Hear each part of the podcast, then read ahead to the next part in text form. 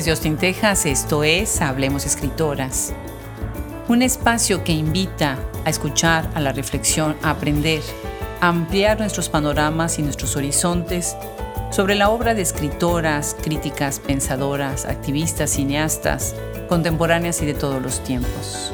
El día de hoy tenemos el gusto de recibir a la activista, escritora y comunicadora María Galindo. Y le damos las gracias a Magela Buduán y a Cristina Rivera Garza por haber hecho posible esta conversación. Yo soy Adriana Pacheco y nosotros somos Hablemos Escritoras.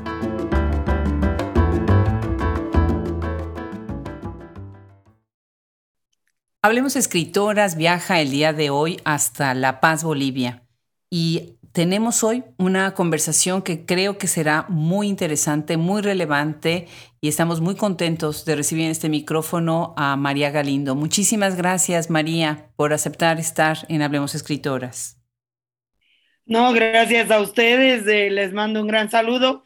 Entre otras cosas, soy grafitera, así que voy a saludar con un um, graffiti. Arte y artesanía son lo mismo.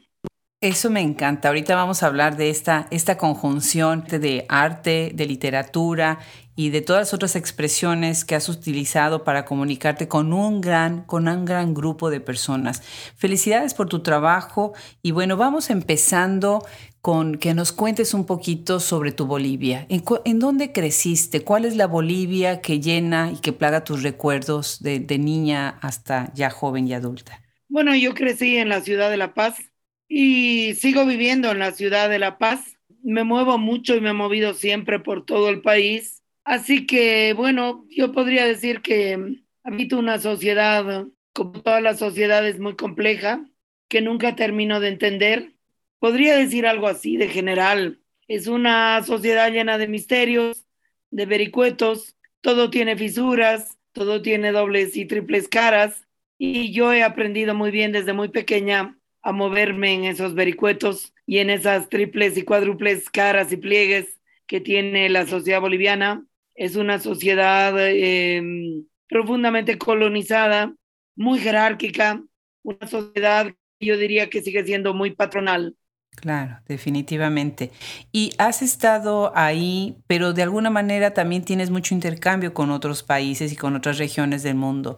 ¿Cómo te relacionas con ese mundo de fuera de Bolivia? Bueno, mira, este, yo estuve en una situación de un exilio muy peculiar, cinco años como pseudo monja, porque en realidad salí exiliada como monja, aunque siempre fui atea, ya que alguien de la iglesia me protegió. Viví así cinco años entre Italia y Alemania como trabajadora y eso me permitió de alguna manera ver una otra cara de esa Europa, ¿no? Entonces ahora que viajo, supuestamente como artista, como escritora, como intelectual, veo la otra cara, ¿no? Una cara diferente. Pues yo tengo una visión muy crítica de lo que es la relación norte-sur, una visión muy ácida a momentos. Cuando me toca dar conferencias en el norte casi solo me dan ganas de gritar, muy escandalizada por la profunda ignorancia, es decir, el mundo llamado cosmopolita que es el mundo de las sociedades del norte, es el mundo en realidad más provinciano que una se puede imaginar, porque es un mundo muy, muy ombliguista, es un mundo con, una, con un tufo y un aire de superioridad y una subestimación muy grande respecto al resto del mundo. Entonces, yo miro todo eso con mucha, mucha criticidad. Claro, claro, qué magnífico que, que pudiste atravesar, porque de esa manera también tu visión crítica se amplía y se va matizando.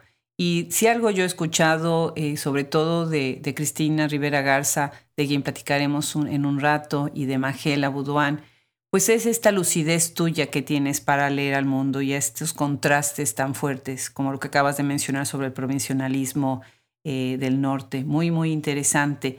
Y bueno, una de las cosas que ha caracterizado tu trabajo es precisamente un activismo valiente, frontal y desde ahí, a partir de ahí, bueno, tú has hablado mucho de que es necesario despatriarcalizar al sistema y bueno, se hace, o lo que tú has hecho es desde ese activismo. ¿Cuándo empiezas? ¿Cuándo sientes? ¿En qué momento sientes que se necesita cambiar la estrategia para poder llegar a otros grupos? No, mira, esto no, esto no se dio así. Bueno, yo quiero antes hacer un paréntesis. Yo creo que mucho, mucho de mi tipo de relación con el mundo se lo debo a mi condición lesbiana, porque la condición lesbiana es una condición muy dura. Digan lo que digan. En mi país ha significado una condición que me ha privado del derecho al trabajo, del derecho al ejercicio profesional y casi de todo. Entonces, eso me ha dado a mí una ferocidad muy grande como ser humano para ser feliz. Ahora, la cuestión de la despatriarcalización es una tesis muy profunda, es una tesis filosófica que yo la lanzo recién el año 2010, en una suerte de cuestionamiento muy grande respecto de lo que es esa ola tan eh, agresiva de que lo que hay que hacer es feminizar hay que buscar la inclusión dentro de, y lo que hay que hacer es meter mujeres o meter maricas o meter indígenas dentro de las estructuras para que las estructuras cambien. Es ahí donde yo lanzo y construyo la tesis de la despatriarcalización en un cuestionamiento muy grande al proceso de descolonización boliviano, que si bien me parece muy importante, es un proceso trunco, es un proceso mal hecho, entonces yo lanzo la tesis de que no se puede descolonizar sin despatriarcalizar. Pero la idea de luchar por justicia, yo creo que la he debido respirar en la cuna, porque cuando tú vives en una sociedad, yo no sé exactamente de dónde eres tú, pero como la boliviana, donde en la puerta de tu colegio, un colegio cualquiera, hay ocho mil mendigos, donde vives una sociedad donde el compañero o la compañera que está a tu lado no tiene el cuaderno, no sé, el lápiz, el, el, el libro que se pidió. Ahora no tanto, pero los datos de desnutrición fueron hasta hace muy poco alarmantes. Mujeres Creando nació en un barrio popular. Nosotras enterrábamos cuatro niños o niñas a la semana muertos de hambre y esas eran las condiciones y siguen siendo en muchos sentidos pues lo único que puedes hacer es ponerte a luchar, a ver, hay que remangarse la camisa y ver dónde hacer algo. Claro. Fíjate, María, que cuando yo tenía, yo soy de México, de, soy de Puebla, y aunque vivo en Estados Unidos, pero estoy muy unida a, mi país. Y cuando tenía menos de, de 20 años, tuve la oportunidad de, abrir, de tener ahí, ya sabes, siempre hay alguien que, te ayuda, una casa para recibir niños que estaban en estado de indefensión. Y esto que estás diciendo ahorita de estos niños que, que mueren de hambre porque ya nacen desnutridos, era una de las cosas que nosotros veíamos mucho y que está, estábamos tratando también de ayudar. Así que bueno, me llega mucho lo que dices, es, es tan cierto. Y por otro lado, has hablado de esta despatriarcalización y has hablado de la voz pública, de cómo la voz pública tiene también que encontrar nuevos escenarios, eh, nuevos espacios Incluso yo te preguntaría, María, también necesita nuevo vocabulario, ¿no te parece? Totalmente, totalmente. Yo creo que no construyes tu voz si no construyes tus sentidos. Y no construyes tus sentidos si no construyes tus significados. Con lo cual, estamos mudas de antemano. Yo siempre hablo de la mudez de las mujeres, pero también de la sordera del poder. No está completa la tesis de Gayatri cuando dice el subalterno no puede hablar el subalterno puede hablar, depende, o también está mudo, pero el que está sordo definitivamente es el hegemónico. Claro, y además no quiere escuchar, ¿no? No escucha y no quiere escuchar. Cuéntanos, ya mencionaste el nombre de Mujeres Creando. ¿Cómo surge? ¿En dónde? ¿Quiénes lo integran? ¿De qué manera funciona? Bueno, Mujeres Creando, hay que, yo quiero pedirles que no mitifiquen. No es la guerrilla guevarista perfecta que va a traer la revolución al mundo. Mujeres Creando es un experimento, por lo tanto es un nido de contradicciones. Mujeres Creando nace como experimento y pervive como experimento. Bueno, yo fui una de las que inicié Mujeres Creando en un momento, en los años 90, en el cual tú tenías en Bolivia eh, como organizaciones sociales, por un lado los partidos políticos, por otro lado las organizaciones no gubernamentales que siguen existiendo y que son un brazo del proyecto colonial neoliberal en nuestros países y por otro lado las organizaciones populares, que son organizaciones de masas muy importantes que han moldeado la historia del país, Central Obrera Boliviana, Organización de Mujeres Campesinas y otras, que son organizaciones profundamente patriarcales y machistas. Entonces, no había un espacio, no existía la posibilidad de, imaginar un espacio de lucha que sea distinto en categorías a todo eso. Y es por eso que organizamos Mujeres Creando, porque definitivamente el principio es el siguiente, no te salvas sola, la lucha es siempre colectiva, te salvas siempre en colectividad, en comunidad. Y la pregunta es siempre cómo debería ser esa comunidad. Yo, yo fundo Mujeres Creando eh, en un momento en el cual yo ya estaba madura políticamente, muy lúcida en el sentido de que ya había pasado por todo tipo de torturas chinas, ya había pasado por un partido político, ya había pasado por una suerte de ejército guerrillero. Y entonces Mujeres Creando es una especie de negación de todas esas estructuras. Un lugar de mucha libertad, un lugar eh, de mucha heterogeneidad, un lugar donde no hay salvadoras ni redentoras, un lugar donde cada quien hace lo que le da la gana. Es un lugar muy heterogéneo. Esto me ha parecido lo más interesante porque no es el colectivo de lesbianas, el colectivo de feministas profesionales, blancas, no sé qué, no es el colectivo de indígenas, no es el colectivo de maricas, sino que es una suerte de metáfora poética que refleja muy bien lo que somos, indias putas y lesbianas, juntas, revueltas y hermanadas. En realidad, Mujeres Creando es una organización pequeñita, pero que ha logrado plasmar luchas muy interesantes en la sociedad boliviana y yo creo que en ese sentido, yo creo que se ha convertido en una organización histórica. Claro que sí. Pues qué interesante. La verdad es que todos los esfuerzos que han hecho juntos, juntas y juntos han pasado, eh, han atravesado las fronteras, ¿no? Además, a pesar de ser, como dices, una organización pequeña, pero ha tenido un impacto a nivel internacional. Y de ahí me paso a algo que, me, de verdad me, dio muchísima emoción, me, me, conmovió. Todo esto que estás haciendo, por ejemplo, con Amazonas Mujeres Indomables. Cuéntanos de esto, cuéntanos de Radio Deseo. Qué fuerte, qué cercano, qué, qué tan tangible lo que están haciendo, tan pegado a la realidad que se puede tocar con los dedos bien, ¿no? El trabajo activo con estas comunidades? Bueno, yo, yo quiero que la gente nos entienda, ¿no? Porque mm, el trabajo visto parece un trabajo inmediatista y en realidad tiene mucho de inmediatista, pero también tiene mucho de reflexión densa detrás. Nuestros pueblos, nuestras sociedades han sido, no sé si dopadas, pero han sido manejadas en base a grandes proyectos revolucionarios de largo aliento vamos a hacer la revolución que nunca llega y te metes en eso. Entonces, frente a esa corriente, digamos, de la promesa revolucionaria, desarrollamos nosotras de mujeres creando un concepto que se llama política concreta.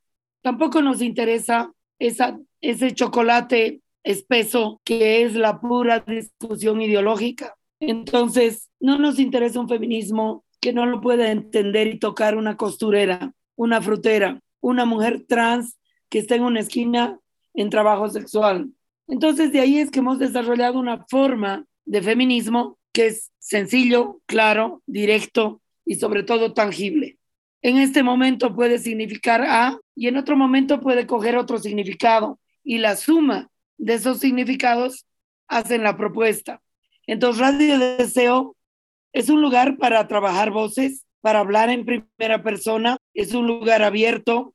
Yo creo que debe ser una de las pocas radios feministas del continente, porque no es una radio donde hay un programa feminista, sino que es una radio feminista y que funciona, tiene cobertura para dos ciudades y tiene 12 horas de programación. Entonces, eh, es muy vasta. Dentro de Radio Deseo yo tengo un programa y yo soy una mujer muy intransigente yo soy una mujer muy, muy atravesada por muchos contextos. El más importante es sin duda mi condición lesbiana, que a esta altura se ha diluido en muchas otras. Entonces, em, yo desarrollo ahorita probablemente el programa más escuchado en todo el país. Wow, muchísimo trabajo atrás. Que es una locura. O sea, el fenómeno que está resultando esto es una locura, que es tomar un caso y buscar de resolverlo en ese mismo momento a través de una etnografía del Estado, a través de una interpelación al Estado,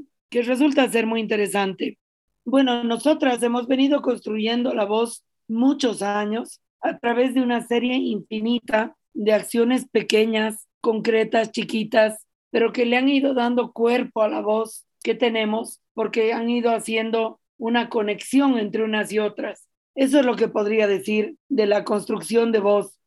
Y la construcción de voz no solo es hablar con el Estado, es hablar con la sociedad, es hablar con los niños y las niñas, es hablar con todos los sectores sociales. Y esto es una cosa que nosotras la tenemos clarísima y la venimos haciendo hace muchos años. También hemos construido la voz con el escándalo. Escandalizar a la sociedad es hacerla debatir. Claro. Fíjate que lo que estás diciendo ahorita desde tu condición de lesbiana, que es otra manera también de tener que luchar y luchar, como tú bien dices, no nada más en los grupos en donde se reúnen las lesbianas, sino en, el, en todo este devenir de estar juntos en muchas otras problemáticas. Tenemos algunas voces dentro de Hablemos Escritoras, por ejemplo, estoy pensando ahorita en, en Criseida Santos Guevara en el sur de Estados Unidos, en, estoy pensando en Artemisa Telles en México, por ejemplo, en María Mínguez, que de verdad han hecho un trabajo para hablar con la comunidad, para también hablar de esto atravesando otras fronteras. Entonces, bueno, hace resonancia esto que me estás diciendo de tener una voz que va a darle voz incluso, no darle voz, porque eh, eh, coincidimos en eso, nosotros no hablamos por los otros, abrimos espacios para que los que no pueden hablar, hablen. Y eso me parece muy bueno. Otra cosa que, siento y me parece muy atinado, fíjate, en Estados Unidos muchos podcasts ayudaron a en el inicio del podcast a resolver crímenes. Así que aplaudo eso que, que han hecho. Me pareció increíble lo que hiciste con Amazonas Mujeres Indomables. Qué mujeres, ¿verdad? Qué, qué experiencia, ¿verdad? Sí, yo te diría que hay cientos de experiencias así, pero invisibles en todo nuestro continente. Es decir, las mujeres estamos cuestionando los parámetros patriarcales de convivencia, los parámetros violentos, con mucha originalidad, con mucha fuerza, pero nuestras experiencias están siendo invisibilizadas, yo diría, de manera deliberada. Claro. Bueno, pues de, eso ni duda queda. Magela Boudouin dijo en algún momento que tú has intervenido el ensayo. Además, bueno, pues Magela es de verdad una persona muy, lúcida en este, en aspecto y me parece que ella pone el dedo en este punto en que escribir, escribir como tú escribes, está haciendo precisamente otra manera de verbalizar los hechos, las violencias, la vida misma. ¿En qué momento tú decides que quieres escribir? Eh, has escrito desde siempre, pero que quieres escribir para todos, no desde fuera de la academia. No, yo eso lo tengo decidido desde el primer día que me puse a escribir. Yo escribo para la gente. Yo tengo una hostilidad abierta con el mundo intelectual que ha construido muchas jerarquías sociales, absolutamente todo, todo lo que una se pueda imaginar, se lo puede decir desde un lenguaje sencillo, todo se puede explicar. Y en nuestras sociedades, ¿para quién diablos estás escribiendo? Si yo no escribiría para la gente, estaría escribiendo para una élite que de todas maneras me aborrece, por homofóbica, por clasista, por patriarcal, para una élite que es racista, que es totalmente incapaz de pensar y de sentir, porque es una élite permeada por las modas eurocentradas. No, no me interesa. Yo escribo teoría feminista para costureras, así nomás. Dices, escribo para incendiar en tu libro. Me, me, me encantó la, la frase. Y bueno, dentro de esta escritura, yo les invito de verdad, tienen que ver, busquen en las redes, en la internet, la presentación que hicieron de Feminismo Bastardo en el Museo del Chopo. Qué conmovedor, María. ¿Qué, qué sientes cuando ves a estas, a estas jóvenes, estos jóvenes, que se les salen las lágrimas cuando terminan de escucharte que dicen que necesitaban escuchar algo así. ¿Qué llega a ti en esos momentos? Bueno, yo te, te voy a decir que casi todas mis presentaciones son así. Yo ahora estoy un poco ronca porque ayer estuve en un auditorio repleto en Cochabamba, que es una ciudad boliviana repleta de jóvenes.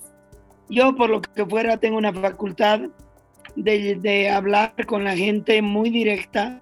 Yo me emociono mucho porque yo no tengo, es decir, a mí me interesa marcar un tiempo, me interesa despertar algo que está más profundo. No me gusta el preciosismo, no me gusta la buena ondita, eh, la cordialidad entre intelectuales. Eso no es lo mío. Entonces yo siento mucha emoción. Yo la verdad es que de una presentación salgo directo a la ducha, completamente sudada, porque es como si hubiera dado un concierto de heavy metal. Buenísimo. Me encanta. Bueno, pues esa presentación estuvo de verdad de todo, potente, conmovedora, de todo. ¿Cómo es que llegas a publicar Feminismo Bastardo, que tengo aquí en mis manos y me da muchísimo gusto que lo vamos a tener en nuestra tienda de Shop Escritoras para los Estados Unidos? ¿Cómo llegas a Mantis con, con Magela, con Giovanna Rivero, con Mariana Ríos? ¿Y cómo llegas a Canal Press con Cristina Rivera Garza? Bueno, esto es interesante, ¿no? Porque tienen que saber que yo he escrito muchos, muchos libros, muchos de ellos agotados, eh, y este es el primer libro, digamos, de ensayo publicado por una editorial que no sea Mujeres Creando, que es una editorial autogestionaria. Cuando Magela me sugirió este feminismo bastardo, yo estuve a punto de decirle que no, porque si bien respeto mucho a Magela, bueno, yo sé que nadie en el mundo me leería si no hubiera dicho, no solamente voy a escribir, sino voy a publicar y si no solamente hubiera dicho, voy a cargar mis libros en maletas. Entonces yo a esta altura ya soy muy conocida, vendo libros de muchas ciudades de este continente y España, y entonces yo ya no necesito que Canal Press se entere que María Galindo existe, ya no necesito que Mantis me publique, porque yo ya me he encargado de hacer mi trabajo y me siento muy feliz y siento una gran revancha de lo chiquito, lo patético que es el mundo editorial. ¿Qué cosa publica Planeta? ¿Qué cosa publica Siglo XXI? Hay que volverse a preguntar a quién publican y a quién no publican. Y luego el trato que tienen con los y las escritoras, porque yo vivo de mis libros y a esta altura yo vivo bien. Yo vendo muchos miles de libros.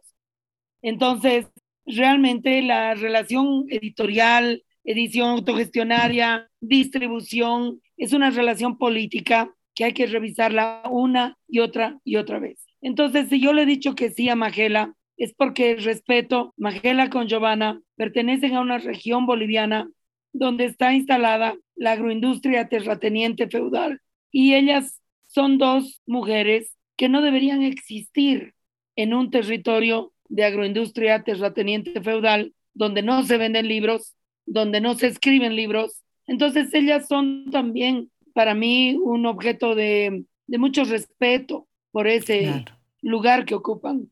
Y por eso le dije que sí. Sí, muy valientes, muy tenaces en su trabajo, muy lúcidas, muy trabajadoras. Definitivamente las dos muy talentosas. Qué bueno, me da mucho gusto. Y bueno, pues con el agregado de Canal Press, que además está publicando con este su segundo libro, nos da muchísimo gusto con, primero publicaron ellos Primera Tormenta, que es un libro también entrañable, y bueno, pues Cristina, que, que la verdad ha sido una gran, gran luchadora en todo lo que respecta a las cuestiones de género, de literatura, de cultura, de, una justicia social. Qué interesante que esta, esta alianza y me gustó verlas sentadas a las tres, a las tres juntas. Bueno, para mí estar con Cristina fue un sueño. Cristina además me tomó el pelo yo me había olvidado de una entrevista que le hice en Radio Deseo. A mí me gustó mucho el libro que, le, que lo escribió con su hermana, asesinada. Me parece un hito muy importante en la literatura en relación al feminicidio, porque necesitamos leer a las muertas y sentir que están vivas. Y es eso exactamente lo que hace Cristina Rivera Garza con su hermana. Creo que su honestidad es eh, la parte probablemente estética más apabullante de ese trabajo. La verdad es que el libro de, Liliana es verdaderamente una, una joya que, que nos ha conmovido, nos ha llegado y afortunadamente ha tenido reconocimiento. Pues algo que veo en Feminismo Bastardo que me sorprendió, te voy a confesar, María, que me sorprendió, es que tiene una dedicatoria donde mencionas a Gloria Ansaldúa. Y bueno, Gloria Ansaldúa para nosotros, especialmente nosotros tejanos, pues es, un nombre que dice mucho. Pero dentro de Estados Unidos, eh, Gloria Ansaldúa, para quienes no lo saben, es, es precisamente quien hizo la ruptura en su momento con el feminismo blanco, poniendo en la esfera y en el, centro de la, del escenario el feminismo chicano. Y bueno, tú la mencionas, tú la mencionas ahí. Cuéntanos, ¿por qué, por qué Ansaldúa? ¿De qué manera tú ves que esta propuesta que tú haces de feminismo intuitivo de alguna manera dialoga con, con el de Ansaldúa? Bueno, mira, yo te diré que yo quiero mucho a Gloria, eh, me siento muy hermanada con ella. Yo la he leído hace años, es decir, cuando Gloria no estaba de moda, cuando Gloria no era tan conocida, porque esta recuperación de las escritoras también es um, un proceso quizás tardío. No sé ni cómo llegó a mis manos algún libro. Entonces, eh, a mí me encanta la letra de, de Gloria, el trabajo de Gloria y ese espíritu que es casi un cuchillo o una navaja, generando rupturas, tajos y tajos y tajos en muchos sentidos. Y las lesbianas somos un puñado, es decir, no por no no en, en relación, yo me siento muy hermanada con ella como lesbiana también. ¿Cómo no le voy a reconocer ese hermanamiento con todo el consuelo que ella me ha dado a través de su escritura, con todo el sentido de, de, que hay que joder que me ha dado Gloria Saldúa? Pero no me siento, yo, me, yo la siento mi hermana, yo no la siento una pionera, que luego yo le sigo el camino para nada. Yo te diría que yo estoy trabajando en un contexto tres millones de veces más duro que el de Gloria, pero muy duro, muy, muy duro. Bolivia es una sociedad muy violenta y es una sociedad muy ninguneada. Eh, si ser chicana en los Estados Unidos es un ninguneo, lo tienes que multiplicar por mil para llegar a pensar Bolivia. Bolivia no existe.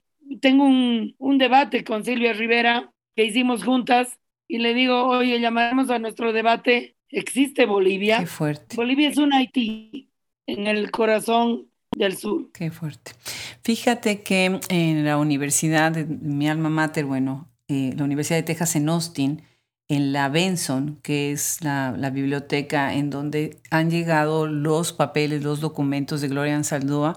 Ese es uno de nuestros archivos más visitados por estudiantes, por investigadores, pero también por gente que simplemente va a verlos. O sea, es de lo más interesante cómo se acerca la gente en general sin intención de hacer estudios ni nada, porque quieren ver los documentos de Gloria Saldúa. Entonces, bueno, pues me encanta lo que dices, ¿no? Esta hermandad y pues reconocer que ella también en la lucha lésbica fue muy importante, muy importante. Algo que también viene el libro, y a reserva que les voy ya ah, contando que vamos a tener una presentación del libro, entonces no, no puedo ahondar demasiado porque tenemos que dejarlo para el otro, pero quisiera un par de cosas más. Hay otra cosa que me gustó mucho. Estás mezclando géneros, que es toda esta hibridez de la que tú tanto también has hablado. Y en esos géneros tienes esta poesía que me parece tan interesante.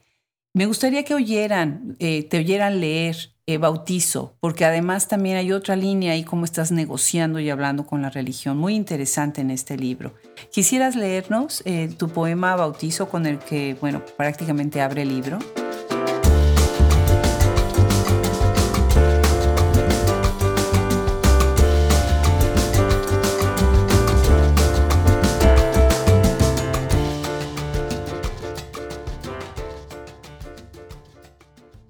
Bautizo. Yo no recuerdo mi nombre, pero sé que no me llamo América. Sé que no soy Hispanoamérica tampoco.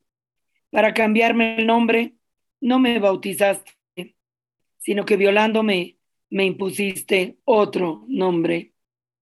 Esperabas doblegarme y que me olvidara de quién soy, pero yo sé que no te pertenezco. Sé que no soy un pedazo tuyo que no soy una parte de ti, soy otro continente, otro lugar del mundo, otra persona, distinta, diferente. Yo no recuerdo mi nombre, pero sé quién soy. Muchísimas gracias. Me, me encantó porque Estás hablando acá, estás empezando con uno de los grandes temas que tú estás abordando y que has abordado, el bastardismo. Cuéntanos, María, ¿qué es el bastardismo para ti? Bueno, para mí el bastardismo es un lugar político muy importante, puesto que en esta parte del mundo nos vemos envueltos y envueltas y envueltes entre dos posiciones. Por un lado, la idea de un mestizaje que no es del que hablaban Saldúa, sino que es un mestizaje como blanqueamiento y mestizaje como negación de la raíz indígena y de la presencia indígena en nuestras vidas y en nuestras propias subjetividades. Y por otro lado, un, digamos, originarismo indigenista, indianista, que resulta ser muy fundamentalista, porque en ese en esa eh, de antagonizar con lo blanco, con el blanqueamiento, crea una especie de capa fundamentalista de protección, pero que tampoco funciona. Entonces, entre esos dos polos, a mí me ha interesado no abrir una tercera posición para nada, sino pensar y visualizar un lugar que es el lugar de los complejos, que es el lugar de las violencias, que es el lugar de las heridas, que es el lugar de los racismos y que reconoce la violencia como origen, que es lo principal. Es decir, ese nacer traumático, ese nacer traumados, traumadas. Y me parece que nuestras sociedades del sur necesitan ese lugar bastardo para discutir y procesar precisamente racismos y todo tipo de traumas. El castigo corporal que mm, se perpetra contra las mujeres en esta parte del sur, como violaciones, feminicidios, transfeminicidios, están atravesados de formas de castigo corporal donde yo estoy absolutamente segura que si bien hay un componente patriarcal, hay un componente colonial muy fuerte que tiene que ver con el odio contra nosotros mismos y nosotras mismas, una forma de castigo corporal que es como que la historia fuera el látigo. Entonces, por eso a mí me parece que en realidad deberíamos colocarnos en el lugar de lo bastardo y empezar a sentirnos, empezar a sincerarnos, empezar a mirarnos. Por eso a mí no me gusta hablar, por ejemplo, yo no hablo de feminismo blanco en ningún caso, porque esa idea del feminismo blanco versus el feminismo indígena sigue siendo esa misma polarización de un binario que se antagoniza sin resolver nada. Entonces, yo quiero un lugar de sanación, pero no en términos esotéricos, sino en términos políticos e históricos. Definitivamente. Y hablar de estos feminismos en plural, ¿no? recalcando muchísimo ese plural y esa pluralidad. ¿no? María, ya para ir cerrando la conversación, me gustaría que nos cuentes sobre tu aspecto desde la cinematografía, los documentales que has hecho de alguna manera, el arte, porque todos estos medios van a llegar y se van a permear en la sociedad de otra manera que los libros. Los libros llegarán a cierto mercado, a cierto público, a cierto lector, y no quiero usar la palabra mercado, sino la, palabra lector, pero los otros medios pueden llegar todavía más, ¿no? Cuéntanos un poco sobre estas estrategias, estas herramientas que también son parte de, bueno, pues de, de hacer una obra más visible. Mira, te cuento que respetando enormemente lo que dices, mi problema con la palabra escrita y el audiovisual la performance del graffiti no es una cuestión de llegar a más público, sino que son formatos que construyen poéticas diferentes. Y a mí me gusta trabajar con esas poéticas diferentes. Escribir un graffiti no es lo mismo que escribir un libro. Entonces es bellísimo y escribir las paredes de una ciudad, probablemente concatenados esos grafitis, se convierten en un texto largo de feminismo. Pero el graffiti tiene que ser sintético, simpático, poético. Tienes que poderlo leer con un golpe de vista. Ahorita que estoy peleando con las mamás bolivianas por una causa muy pequeña, pues nos ha salido el graffiti, mi olla, mi decisión. Me parece tan bonito, me parece tan de cocineras, me parece tan que cualquiera puede decir, oye, mi olla, mi decisión, yo voy a decidir lo que cocino y eso no es poca cosa, porque tú vas a cocinar lo que yo decido, tú vas a comer, diré, lo que yo decido. Y por otro lado, el lenguaje audiovisual. Yo pienso mucho en imágenes. Eh, cuando yo escribo, más predomina la imagen. Primero, siento, por ejemplo, este poema en realidad es un pequeño corto. Yo lo escribí para un corto. Primero pensé el corto y luego salió el poema. No, no fue al revés. Primero fue el guion del corto, el, el guion, digamos, de, imagen y luego el libreto. Entonces, las imágenes tienen una tienen un propio código, tienen una propia gramática. Y esto es muy importante para mí eh, de disfrutarlo. Aparte que yo soy una mujer eh, realmente obsesionada con la primera persona y la primera persona en imágenes la puedo construir con otras compañeras. Ahorita estoy, acabo de terminar una película que se llama Revolución Puta, que la he hecho con organizaciones con las que he trabajado 20 años, de trabajadoras sexuales. Y era imposible que nos sentemos a escribir un libro, porque hubiera transcrito yo lo que otra compañera diga, hubiera sido muy dificultoso. Pero con una película eso resulta una dinámica muy diferente. Entonces, las imágenes tienen su propia magia, las performances, las acciones callejeras tienen su propia magia. Nunca la descripción de una performance va a ser la fuerza estética de una performance, para nada. Entonces, yo trabajo con todos esos formatos por el gusto de, de ser políglota. Qué maravilla, me encanta. Dices, los formatos, estos formatos que construyen poéticas diferentes. De verdad, que de acuerdo y estás diciendo las imágenes tienen un propio código, una propia gramática. Que es cierto, que es cierto. Y bueno, pues ya me imagino que todas estas acciones colectivas también, desde la comunidad, desde la colectividad, pues producen, tienen un, un producto final pues muchísimo más enriquecido, ¿no? María, la última pregunta. ¿Qué viene ahora? Estás cerrando esta película, bueno, se, está ya hablando y difundiendo tu libro. ¿En qué otra cosa estás ya, ya pensando eh, trabajar para todo lo que son estas propuestas de cambio que estás poniendo sobre la mesa? Mira, es muy incierto. Yo realmente tengo todavía que llegar a fin de año para poner, poderme sentar a pensar. Estoy en el medio de una vorágine muy grande porque la sociedad me ha alzado y me ha puesto en un lugar distinto al que yo ocupaba hasta hace tres meses. Entonces, por ahora lo que he decidido hacer es que toda esta etnografía del Estado que vengo haciendo a través de las radios documentales, la voy a convertir en una película. Voy a hacer muchas más hasta llegar a poder completar una idea y voy a hacer una película que va a ser la etnografía del Estado, donde la protagonista voy a ser yo. Va a ser muy divertido. A ser la primera vez. y porque a mí me gusta estar detrás de cámaras cuando se trata de imagen. Yo lo he visto.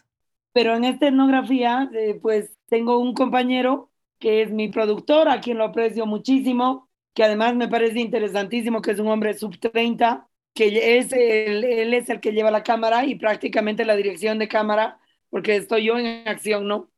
Entonces, supongo que voy a hacer alguna cosa así y tengo que pensar muy bien lo que voy a hacer porque la sociedad me está pidiendo muchas cosas al mismo tiempo y tengo que tomar decisiones que todavía no las he tomado, pero que me voy a dedicar a reposar de ninguna manera.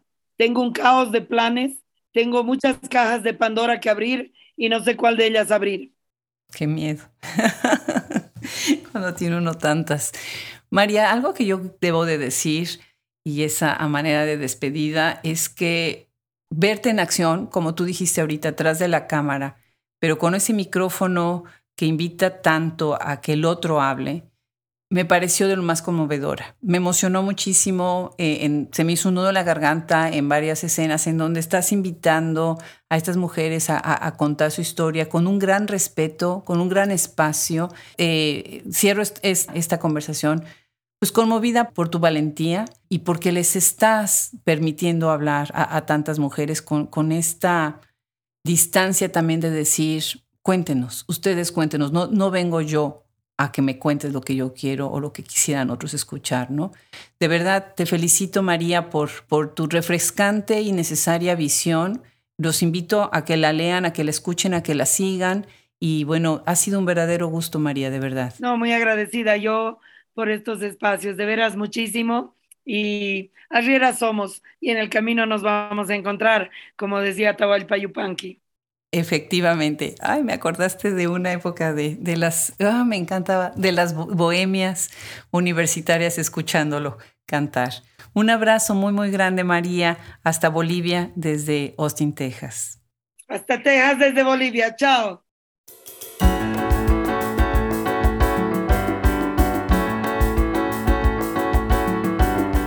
Pues agradecemos mucho a María Galindo por estar el día de hoy en este micrófono. Cerramos así nuestra conversación con ella. Muchas gracias de nuevo a Magela Buduán y a Cristina Rivera Garza por haber hecho posible esta conversación. Gracias también a todo el equipo que integra Hablemos Escritoras, Fernando Macías Jiménez en la edición Ingeniería de Audio, Cristian Josefi, edición de podcast, Brenda Ortiz, Social Media, y a nuestros colaboradores Wilfredo Burgos Matos, Juliana Zambrano, Gaele Calvez, Alejandra Márquez, Fran Densted, Liliana Valenzuela, Gisela Jefes, Rosemary Salón.